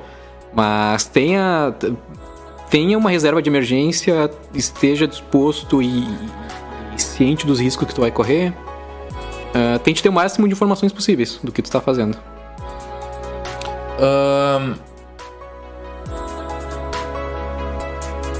E sempre lembrar, tia, que se a empresa tem dois sócios, ela tem três sócios. Se ela tem três sócios, ela tem quatro sócios. Porque o governo vai ser sócio de vocês. Então, tudo que vocês ganharem, vocês vão dividir uma parcela com o governo. E tem que levar isso muito bem em consideração, porque isso vai tomar uma boa parte do lucro que vocês achavam que vocês iam ter. Então tem que tomar muito cuidado com isso. Sempre se tem um sócio a mais numa empresa. Um sócio que não ajuda no trabalho, mas leva o resultado. Então, sempre bom ah, levar em consideração isso aí, galera. Depende do mercado que vocês forem atuar, o imposto vai ser maior ou vai ser menor. Ah, tem gente que paga um imposto absurdo, que como Tem, se tivesse um tem. terceiro sócio mesmo, de fato ali. O cara paga 20%, 20 e poucos por cento. É um mas negócio. mas como funcionário também. Mais de um quarto Ah, do meu salário. Exatamente, como funcionário também tu tem um sócio, né? Mas a gente tem ruas seguras, estradas boas. Claro, tá tudo uma maravilha, né, Tchê? Me sinto seguro nesse país. O sócio bom, o, só, o novo sócio como está? O novo sócio não é novo, né, Tchê? O novo sócio da, da D2G que ele tá falando? Será que ele tá O- achando que o entrou? sócio antigo, não, não entrou ninguém. É, a gente comprou a parte e ficamos em dois. Imposto é roubo. Eu concordo com isso, né, Tchê? Mas vamos nessa. Ah, se ele fosse bem aplicado, seria ok. Mas não é. Mercado de software para sistemas embarcados é bom na opinião de vocês? O que eu vejo que é bom hoje é mais web mesmo. Uh, para embarcado, eu tenho visto muito pouco. Muito pouco não, mas bem menos do que web, por exemplo. Que, cara, assim, ó. Ah, o Bolsonaro, novo sócio. Tchê, vamos nessa, né, Tchê? Não vou entrar em opinião política aqui, Tchê. Mas, abre parênteses, ontem fui almoçar, encontrei dois policiais fazendo guarda na frente da minha empresa. E agradeci eles pelo trabalho e falei que estava me sentindo mais seguro. Fecha parênteses. Então, assim, Ok. é verdade essa história. Já conseguiram homologar algum produto? Nunca. Ah, nós tentamos homologar. Tentaram homologar uma coisa? Máquina de sorvete, cara. Ah, é Era verdade. uma homologação, né? Só que não era nós, porque a máquina, mas o nosso cliente tentou homologar no, no labelo, né? Ah, sim. A gente não vai falar sobre isso aí, cara. Sim. É bem complexo. Eu imagino que aí na, na área. a- O Amaral não vai aparecer porque ele tá na. Com os amigos mais com legais. os amigos mais legais dele, tchê. Essa máquina de sorvete foi muitas histórias nessa máquina de sorvete, muitas, muitas histórias aconteceram. Comemos muito sorvete. Comemos muito sorvete.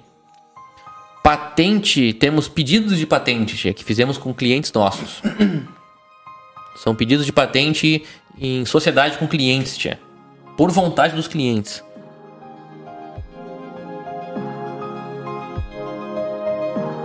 O Amaral. Tia, o Amaral não tem volta, tia. Ele é um cara agora faz mestrado, um cara que tá numa outra. Sabe disso aí, que o Amaral agora é um Sim. cara inacreditável.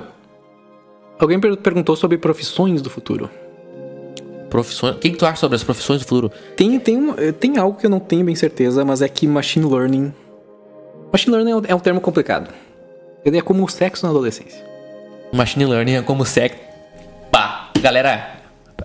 Machine Learning é como sexo na adolescência. Fale, mais, fale mais aí, tia. É um negócio que todo mundo diz que tá fazendo, Todo mundo está fazendo, mas ninguém entende muito bem como funciona. ninguém entende bem como funciona. E, por exemplo, eh, a gente tem lá os apps de música, por exemplo. Spotify e, e coisas do tipo. Eles tentam ah, estimar o que, que o usuário quer ouvir, baseado em estatísticas. Então, isso é uma área de machine learning. Ah, eu, eu acho que hoje a, a capacidade técnica das pessoas ela já está num nível em que a, a- a web, por exemplo, está tá num certo nível em que o próximo passo evolutivo tem a ver mais ou menos com isso. Mas isso não tem como saber. É o que me parece. Mas tu diz no sentido de entender melhor o comportamento do usuário. Entender melhor o comportamento do usuário e. Cara, essas coisas de, de detectar padrões, tipo. Algo que vocês estão fazendo também. Sim, a gente. eu- depois disso aí, a gente fez vários projetos com isso aí, né? Uhum. Cara, a gente fez um junto que a gente pode falar que foi o detector dos pássaros. O detector dos pássaros. Que nunca nos pagaram, tia. Como é que ficou essa história aí? Ah, nunca, nunca vão nos pagar, né, tia? É mesmo. Tia, se pagarem, eu faço um churrasco aí pra nós. A gente fez um, um Shazam de pássaros. A gente fez um Shazam de pássaros. Cara, eu vou no banheiro, tu conta, tu conta isso detalhadamente, porque é um negócio incrível mesmo. É cara. muito incrível, É né? muito incrível. Já volta aí, galera. A gente fez um app que basicamente reconhecia o canto de alguns pássaros. Então a gente colocava lá. é, é, tinha, tinha um motivo muito específico para isso do cliente. Então tinha. Era um app que tinha inclusive um- um- uma animação muito parecida com o do Shazam. E que a gente colocava na frente de um pássaro e ele identificava qual era a espécie do pássaro. Só que ele tinha, claro, ah, algumas. ah, tinha alguma- algumas espécies bem definidas, então acho que eram só umas 10 espécies. E a gente fez uma rede neural que, que detectava isso. E como a gente, a gente sabia muito bem como lidar com imagens, a gente não sabia muito bem como lidar com áudio. Então a gente fez uma, uma espécie de espectrograma do canto do pássaro que gerava uma imagem e a gente fazia, aplicava uma rede neural em cima dessa imagem. E daí ela conseguia mais ou menos detectar a espécie de, de cada pássaro. Algumas, algumas, algumas espécies identificava muito bem e outras muito mal.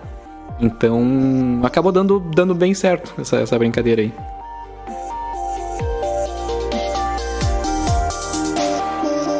Gente detecta padrões das pessoas que tendem a cancelar a assinatura do aplicativo com machine learning, é bem da hora. O Netflix usa muito machine learning para tentar estimar qual é a o conteúdo que o, que o usuário quer ver, né? Se eu assobiar igual o pássaro e detectaria o pássaro, é, pessoas conversando ele detectava como arara, geralmente. Porque eu não sei. E era só em software, era um app que rodava no celular. Era bem divertido.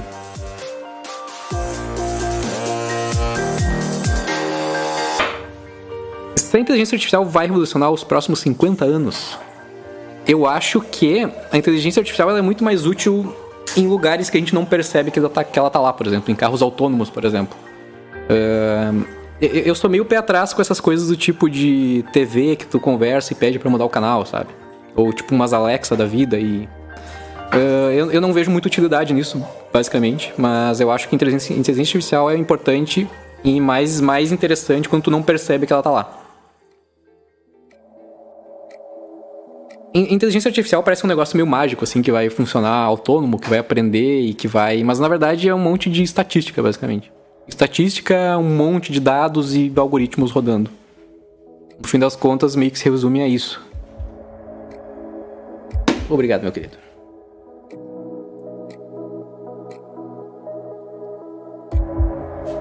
Um app pra marcar rinha de galo. O cliente tinha- tinha dedo do governo, né? Oi? Acho que tinha dedo do, do governo, né? O quê? cliente do, Do, do, do Passarinhos. Não sei. Acho que é melhor de calar a boca, né?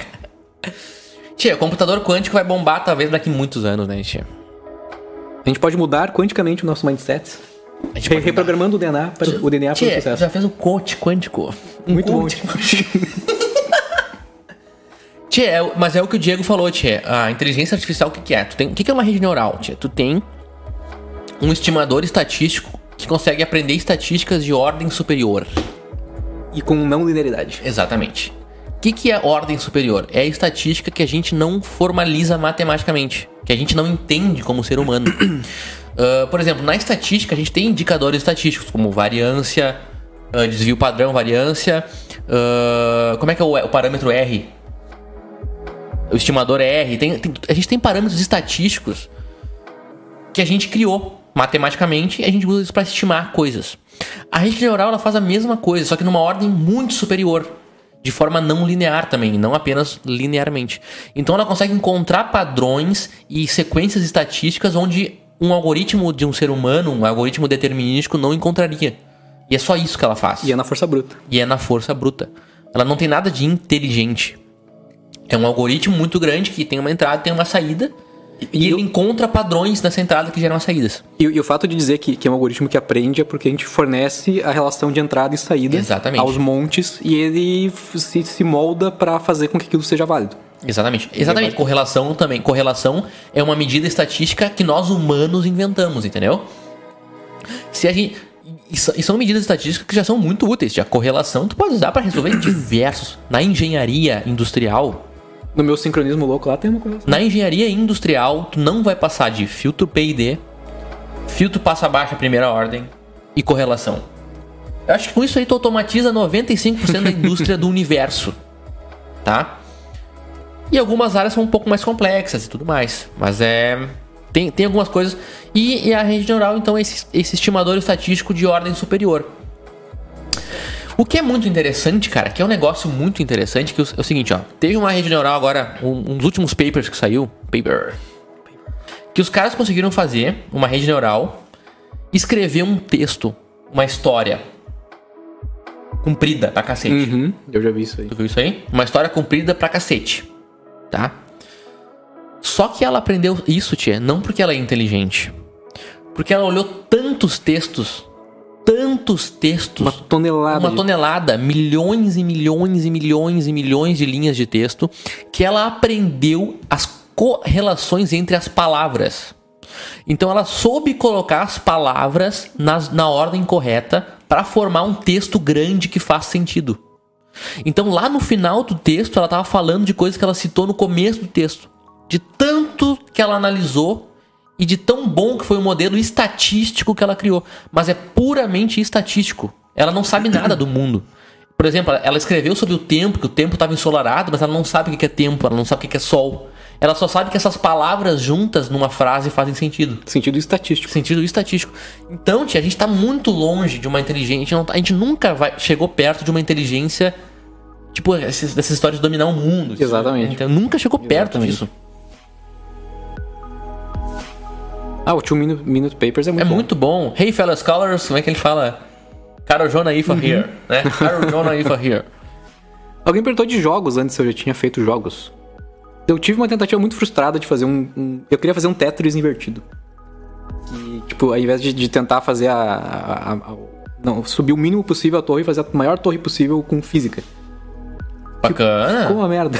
Putz, que merda. Porque eu, eu usei a Unity pra fazer. E usei o engine de física dele. Ah, não, peraí, tu tava na D2G ainda, não tava? Eu acho que eu tava. Era um bagulho que que ia eu se encaixando, assim. É, só que como. como é, E demora explodia, não tinha. Esse foi o segundo. é que na verdade eh, eu queria usar, fazer uma, alguma coisa baseada em física, porque é legal. Só que o Tetris ele é quantizado o movimento. Tipo, tu tá num, num lugar e tu tá no outro lugar. Não tá na metade do caminho. E quando eu usei a física, isso acontecia, das peças não se encaixavam, ficou um troço muito horrível. Aí depois eu fiz um outro de.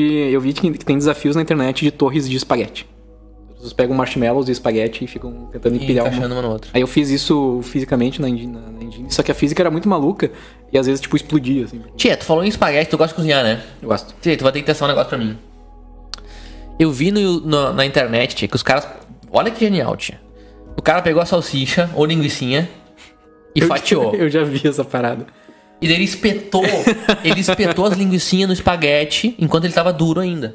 E depois, E depois, depois ele, ele cozinhou o espaguete, e fica uma massa. fica uma massa com, a, com as. Cara, com as.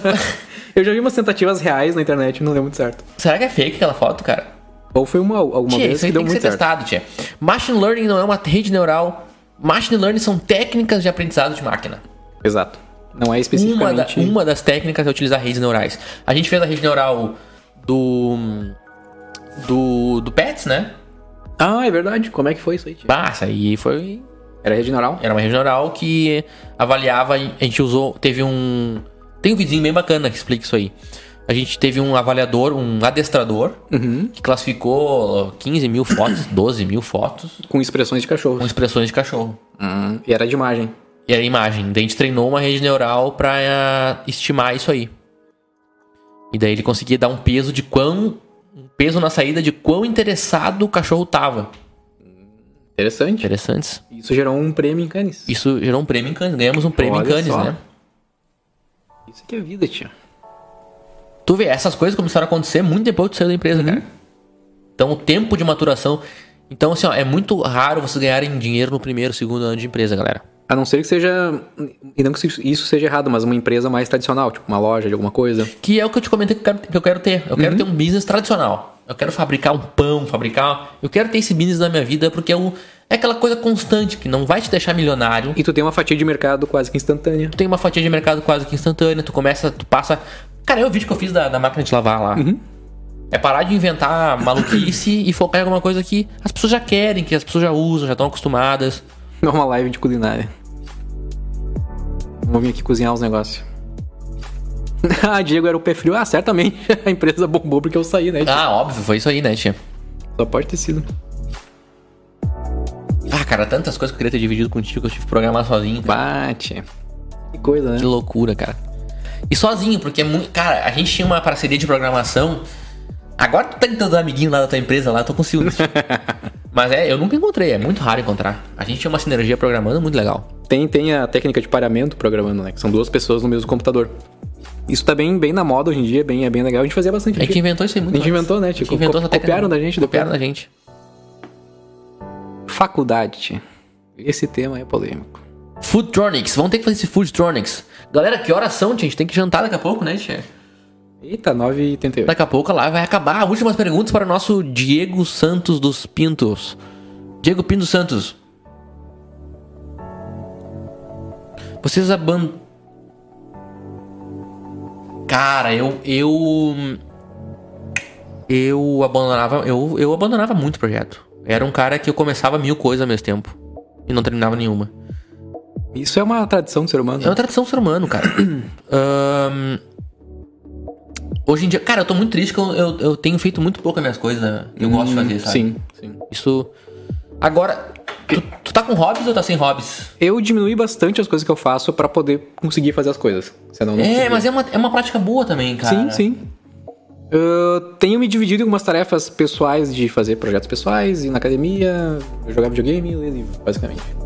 Fora a vida no trabalho. Fala aí sobre faculdade, Diego. Eita. Cara, a faculdade pra mim, e isso é bem pessoal, porque foi o que eu passei. Cada pessoa tem a sua experiência, né? Exatamente. Eu entrei na faculdade muito empolgado e eu fiquei empolgado mais ou menos até a metade, que foi a parte teórica. Até uns dois anos e meio de faculdade. Exatamente. Que era muito bacana. Porque tinha uns cálculos. cálculo. Tinha uns cálculos bizarros, ninguém muito gostava tri. e só eu gostava daquele Era muito negócio. legal. Então tinha. Eu sentia que era mais sério, era, era mais. ah, enfim, ah, ah, a proposta era. O que me era entregue era o que era, me era vendido, basicamente. Exatamente. Eu sentia isso bruto, principalmente nas, nas aulas da. Porque era até em outra faculdade, né? Sim, sim. Era na faculdade de matemática. É, A faculdade de mecatrônica ela não tem uma faculdade, ela tem. Ela, ela fica se dividindo em várias outras Cara, faculdades. as aulas de cálculo eram muito legais na PUC. Era muito bacana. Era muito legal. E daí, a partir do segundo ano ali, Eu, eu tive cadeiras de circuitos elétricos que foi- foram muito boas, muito boas mesmo. Só que daí chega na parte prática e o professor chega, olha, tem essa teoria aqui, que ela é muito complexa, então a gente vai simplificar um monte e vai fazer esse negócio meio besta aqui. Daí. Claro que nem toda, toda, toda cadeira era assim, mas eu senti muito disso e eu perdi bastante interesse também. Mas eu, regradinho que sou, fui fazendo e fui indo e me formei. Mas é. é, cara, é, é, é importante. A faculdade, não vou dizer que ela é totalmente inútil. Eu aprendi muita coisa lá, então não posso dizer que foi inútil, mas ela é muito boa para contatos, para te viver algumas coisas que tu. Sei lá, é mais uma questão também de tu adquirir disciplina, porque tu tem que estudar para uma prova, tem que fazer trabalhos, né? Então, tem, tem a sua importância, sim.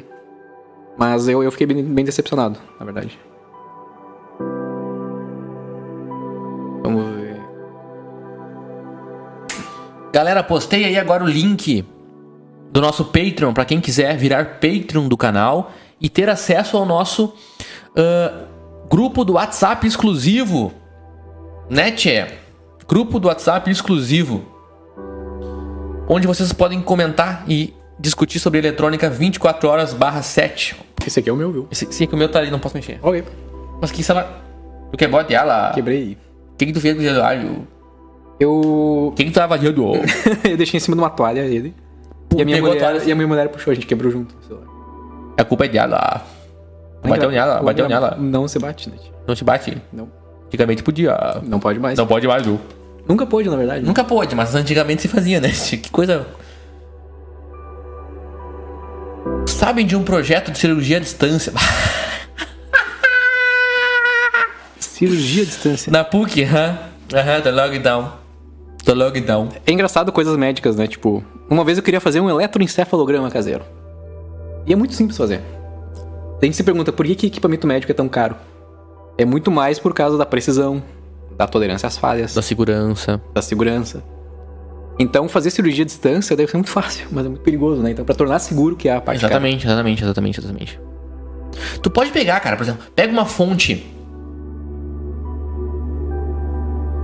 Gregory, beleza? Saberia de alguma PN, algum part number de amplificador operacional com largura de banda acima de 50 Hz? O Henrique Paus aí pode nos ajudar. O Juarez também. Ampli- Amplificador operacional acima de 50 MHz. Eu não sei de cor. Essas dicas é bacana de perguntar no grupo. Porque o pessoal. Cara, eu comento com o pessoal que o nosso grupo é pago, né? E isso gerou um grupo de um nível muito diferenciado. É mesmo. Isso é muito bacana. Porque tu imagina que se fosse um grupo livre, todo mundo entra, não tem. Muito raro de manter um público legal, né, cara? Sim. Vou conferir no The Art of Electronics. O que, que, eu ia- que, que eu ia falar, Tia? Subir o ping, mete fazer picadinho.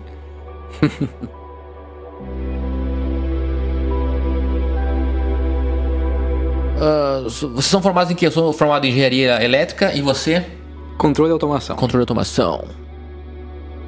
Vocês, já, vocês dois já desenvolveram algo importante para um sistema open source, como desenvolver uma parte do, do sistema, por exemplo, fazer um branch lá e depois dar um merge? Não, nunca me meti com isso aí, cara. Não, eu tenho vontade de, de começar a contribuir para coisas aleatórias, mas nunca fiz isso. Até por meio falta de tempo mesmo. Talvez eu tente contribuir pro, Ra- pra Raspberry Pi Foundation. Porque eu tenho muitos Raspberry Pi na rua e eu descobri muitas coisas, tia. E eu teria muitas opiniões, talvez idiotas, mas opiniões de como tornar ele um produto mais útil. Um produto industrial mais útil. Porque eu industrializei o Raspberry Pis e a minha dor de cabeça foi muito grande. Muito, muito grande. Por que você queria fazer um encefalograma em casa? Porque eu queria medir o meu cérebro enquanto eu dormia, porque eu tinha problemas de sono. E eu queria fazer isso. é as ideias loucas que a gente tem, né? Mas já faz tempo. Gente, tá com uma musiquinha bem louca no fundo, né? Foi a mesma música. Ah, eu ia falar sobre fonte. Tá, tá, tá. É, eu ia falar um negócio bacana. Pegue uma fonte da Tektronix, uma fonte da Agilent, uma fonte da hum, PK Precision, qualquer marca. Da Keysight.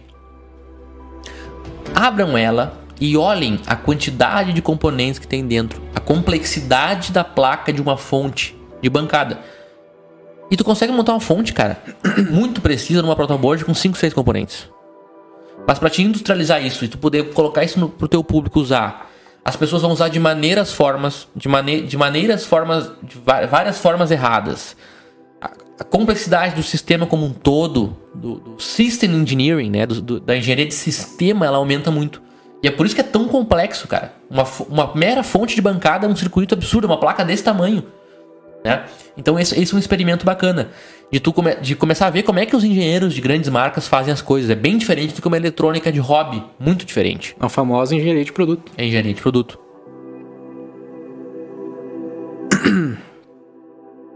o Amaral tá numa formatura. Qual o livro preferido de vocês?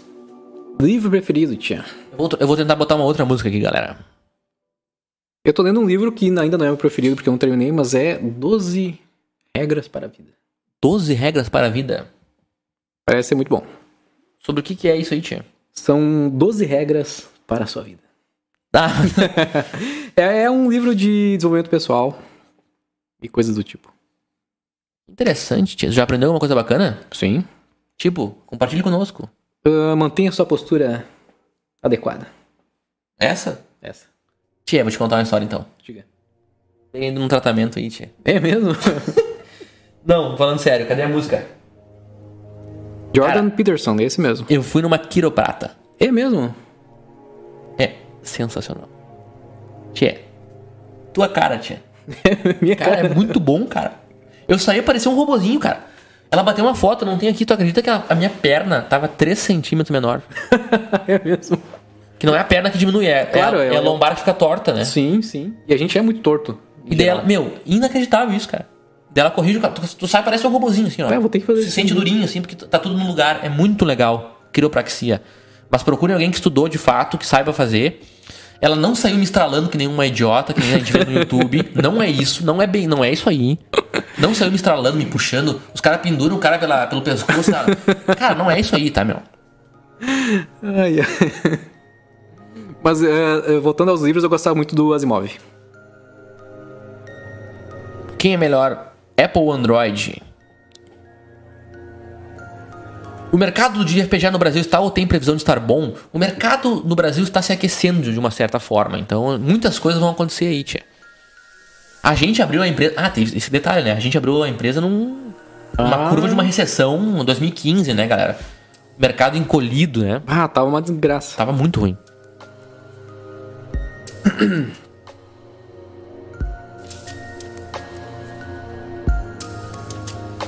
Recomendo Quiropraxia também, me rejuvenesceu. Muito bom, cara, muito bom.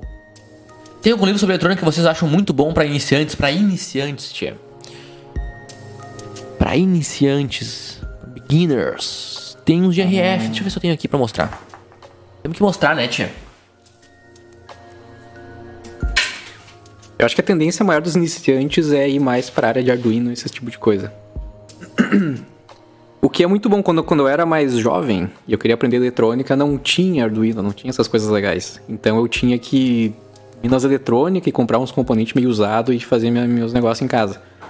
Ahn, e essa, essa indústria que a gente tem hoje de Arduinos, ela é muito interessante, mas ao mesmo tempo ela faz com que a gente pule passos importantes da engenharia. A gente começa, a gente liga uma placa, começa a programar ela e a gente não sabe muito bem como é que ela funciona por dentro.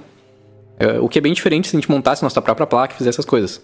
Então, eu acho que para iniciantes é, é- é bem interessante isso, mas a gente tem que ter cuidado em, em pular coisas importantes do aprendizado. Tia, eu trouxe. Andei programando PIC, né? Tu me falou, tia? Cara, peguei um PIC, então, acho que é o mais simples que existe, é o 12F5, 12F508. Cara, ele é quase uma máquina de estados. É mesmo. Tu quase tem que ir empurrando a máquina assim, dando passo a passo, sabe? De tão simples que é o instruction set do negócio. Muito, eu passei um trabalhão pra fazer funcionar. E aquela, aquelas mesmas histórias de sempre, documentação do PIC é horrível, né, cara? Não consegue encontrar um exemplo direito, é um negócio. Mas eu quero recomendar um livro pra vocês, galera, que não tem nada a ver com eletrônica. Manual. Tá tá virado? É bu- Não, tá certo. Manual da hidráulica. Por que, que tu tá comigo? Cara, eu gosto muito de, várias, de todas as áreas, tá? Esse livro sobre hidráulica é muito bom de ler. Tô recomendando porque ele é muito bom, muito bom mesmo. Impressionantemente bom, cara. Além de ter cálculos aqui que vocês nunca imaginaram que vocês poderiam fazer, tia. Cálculos bem bacanas de. Tem os negócios de Reynolds aí? Tem, tem tudo isso aí. o Reynolds é uma tabela desgraçada. Cara, tem várias fórmulas aqui, ó, vários métodos, ensina vários métodos de controle de pressão, mecanismo de controle de pressão. Tem vários diagramas. Como é que funcionam as válvulas, tia? Sabia que tem toda uma Bosta. Tem toda uma matemática por trás de uma válvula de borboleta? Muito bacana, são conhecimentos. Quem diria, né, Quem diria, tchê?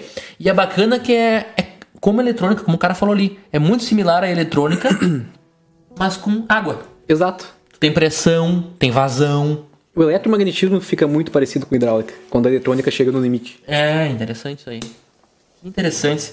Olha que bacana, tipos de compressores, galera. Mas que bosta isso aqui, tipos de compressor, olha que legal. Tchê, pouca gente sabe que eu tenho um lado letra J, né? Que eu, que eu faço, que eu soldo, tenho torno. O pessoal do canal não conhece, né, é verdade. Ele comprou um torno pra, pra casa dele, basicamente. É, basicamente, tá lá na 2G agora. É mesmo? Aham. Como é que tu levou pra lá? É um guindaste gigantesco, né? Uma mega operação. Não teve uma mega operação pra trazer ali pra Mets. Depois uma outra pra Sim, foi um absurdo. Já usou alguma vez? Não. Mas o meu torno tá lá, eu vou ligar ele daqui. O cara tá fazendo elétrica pra mim. O, o Marilan, o Marivaldo, o Marilei. Não, Marivan. Sim. Tá fazendo elétrica do torno, É cara. mesmo? Aham, aham. o ladrão de jaula é semelhante a uma bomba de carneiro. Ó. É interessante, é verdade. Quanto da turma virou Uber, Diego? Quanto da turma virou Uber? Não sei te dizer. Altium ou Eagle? Eu usei o Eagle recentemente, é, porque eu tava com preguiça de usar o Altium. Melhorou muito, muito mesmo. Mas continua uma bosta. mas melhorou muito. Muito, muito, muito. Tipo, A gente fez umas, umas paradas com o Eagle, né? É que ele é grátis, né? é que ele é grátis. Eu eu não queria, não queria baixar aquela versão para microempresas, né, tia? Greg, estou tentando um op-amp não inversor senoidal 3 MHz, porém quando dou um ganho de 2, ele distorce mesmo usando um cara de, lar de largura de banda de 5 10 MB. Primeiro, largura de banda de 10 MB, ganho de 2, a banda dele é 5 MB. Tu tem por uma, por uma questão matemática da malha de controle do, do amplificador operacional com feedback de tensão, tu tem um produto ganho banda fixo. Então, se tu aumenta o ganho, tu perde banda.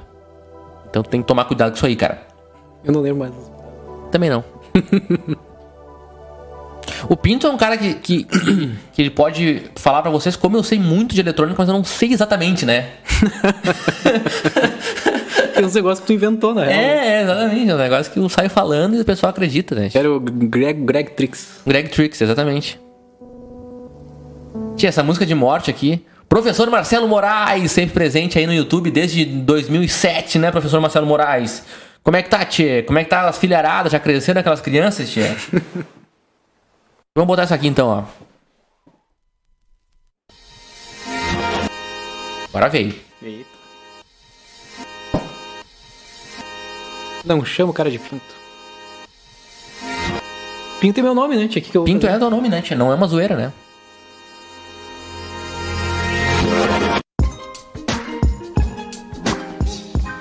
Bacana, hein? Ah, tô ruim da garganta. tio. Tchê, Mudou uns. Mostrou uns 10 dB de temperatura, né? De 100 graus a 0 graus.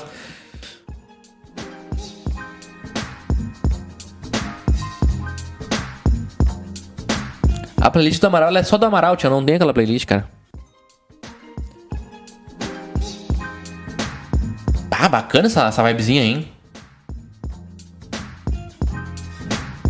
Greg foi um bom estagiário na sala de FPGA que tu cuidava. Fui expulso de lá. Eu fui expulso. Eu fui expulso de lá. Eu cheguei um dia lá e minhas coisas estavam recolhidas e falaram, tia, tu não vai trabalhar mais aqui. Tu lembra disso aí? É verdade. É mentira, tu falando? É Não, verdade. mentira. Fui expulso do laboratório. Por que, que eu fui expulso, Pi- Pinto? Nunca saberemos. Porque eu roubava a tecnologia e vendia para os chineses. ah, eu mereço, né, tia? Cara, eu mereço. cara. Eu não, eu não trato mais com gente lunática, tia. Não trabalho mais com gente lunática. Linux embarcado. Eu nunca embarquei um Linux bruto. A gente embarcou no, no Raspberry. Num RESP, né? Mas tipo, não de botar num. Botar num ARM assim, né? Deve ser É uma verdade. Seara, né? A gente criou o nosso próprio sistema pra não precisar fazer A gente isso. criou, a gente criou nosso próprio sistema operacional pra não precisar fazer isso aí.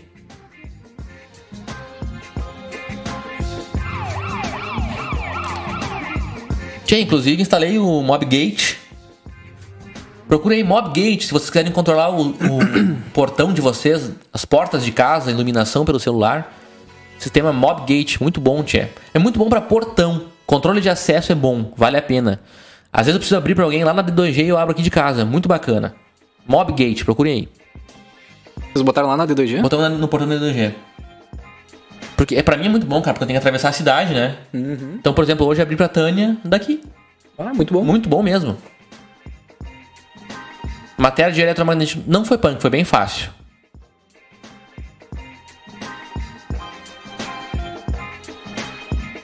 GitHub desse sistema que vocês criaram, a gente não usava GitHub. Não tem, não usava época. GitHub, Tia. O que, que tu tá usando lá na empresa agora? GitHub. Saiu do Bitbucket? Bitbucket é o meu pessoal. Muito bom o Bitbucket, né? Muito bom. Eles têm diferenças em termos de diferenças?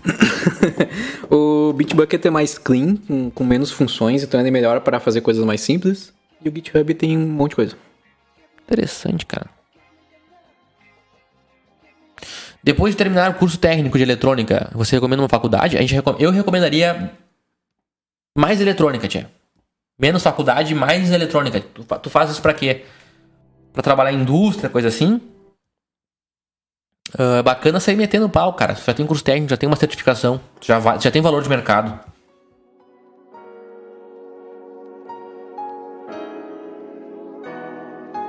Já fizemos na época que eu mexia com pegava muita interferência, cara. Tia, sabia que eu fui o cara que inventou? Eu sou a pessoa que inventou o IoT automação residencial. Tu inventou? Como assim? Eu tenho vídeo 2010 acendendo a lâmpada da minha- do meu quarto, da minha sala, com comando de voz. com comando de voz ou era com E- palma? E, com os dois. Palma e comando de voz. 2010, tia, nem se falava. Nem, nem, nem sabia que Nem era. sabia que era IoT, tia. Galera, a live tá chegando ao fim, tia. Infelizmente. Nós já estamos com mais de uma hora de live, né? Uma hora aí? Nossa, cara. Quase duas horas. quase duas horas de, de live, galera. Queria agradecer a todos vocês que ficaram aqui com a gente. Agradecer a presença do Diego Pinto. Se vocês querem que ele volte aí, deixem nos comentários. Convidem ele a voltar, que ele irá voltar quando possível. Ele é bem enrolão, né, tia, pra mim? Ele é meio enrolão, é que ele é muito regradinho. Ele tem família, tem casa, tem cachorro. Então é diferente. Não é que nem a gente que é aloprado aí, né? tio? Tchê, mas tu se, surpreenderia, tu se surpreenderia se soubesse o quão menos aloprado eu estou, cara. É mesmo, tia? Aham. Vai ter que me contar essa história aí. Tchê, é que eu era muito louco, né? Queremos o Pinto de novo. Muito obrigado. Tchê, o Pinto irá voltar sim. É bom que ele já, atra- já atravessa a cidade. Galera, vou deixar o link pra vocês aí do nosso Patreon. Esse, esse miserável mora longe pra caramba, tia. Cara, eu vou pra DG todo dia, tu consegue compilar isso. Fica do outro lado da cidade. Cara, é muito bruto. Muito obrigado pela companhia de vocês, galera. Quem quiser conversando, quem quiser continuar conversando com a gente ou conversando com o Pinto no nosso grupo, eu vou mandar agora o link pra vocês. Temos 164 pessoas nos assistindo, 173, que bacana, galera. O link do Patreon eu vou mandar agora pra vocês. Quem quiser fazer parte do nosso grupo especial do WhatsApp e apoiar esse programa ao vivo para que esse programa ao vivo continue o link tá aí nos comentários, galera. Entrem lá e façam parte do nosso grupo exclusivo do WhatsApp, onde inclusive o Letra J tá lá, tchê. Tá aí o link pra gente continuar conversando sobre eletrônica, sobre tudo que a vida pode nos propor na área de tecnologia. Sempre lembrando que dificilmente nós vamos ficar ricos com tecnologia, né, tchê? Tecnologia é um amor eterno mesmo, tchê. No próximo episódio vai ser 12 regras para a vida. 12 regras para a vida. Quando o Pinto terminar de ler esse livro, ele volta e vai nos ensinar 12 regras. A primeira é a postura. Tem que levantar aqui e fazer a postura. O Amaral, tchê, o Amaral não vai fazer a fonte que vocês querem que ele faça. ele tá enrolando vocês, tá? então, galera, o link tá aí para quem quiser virar Patreon. Muito obrigado pela companhia hoje. Até mais, cara. Até mais, até mais. Beijos pra vocês. Deu Tchau, tchau. merda aqui. Beijos.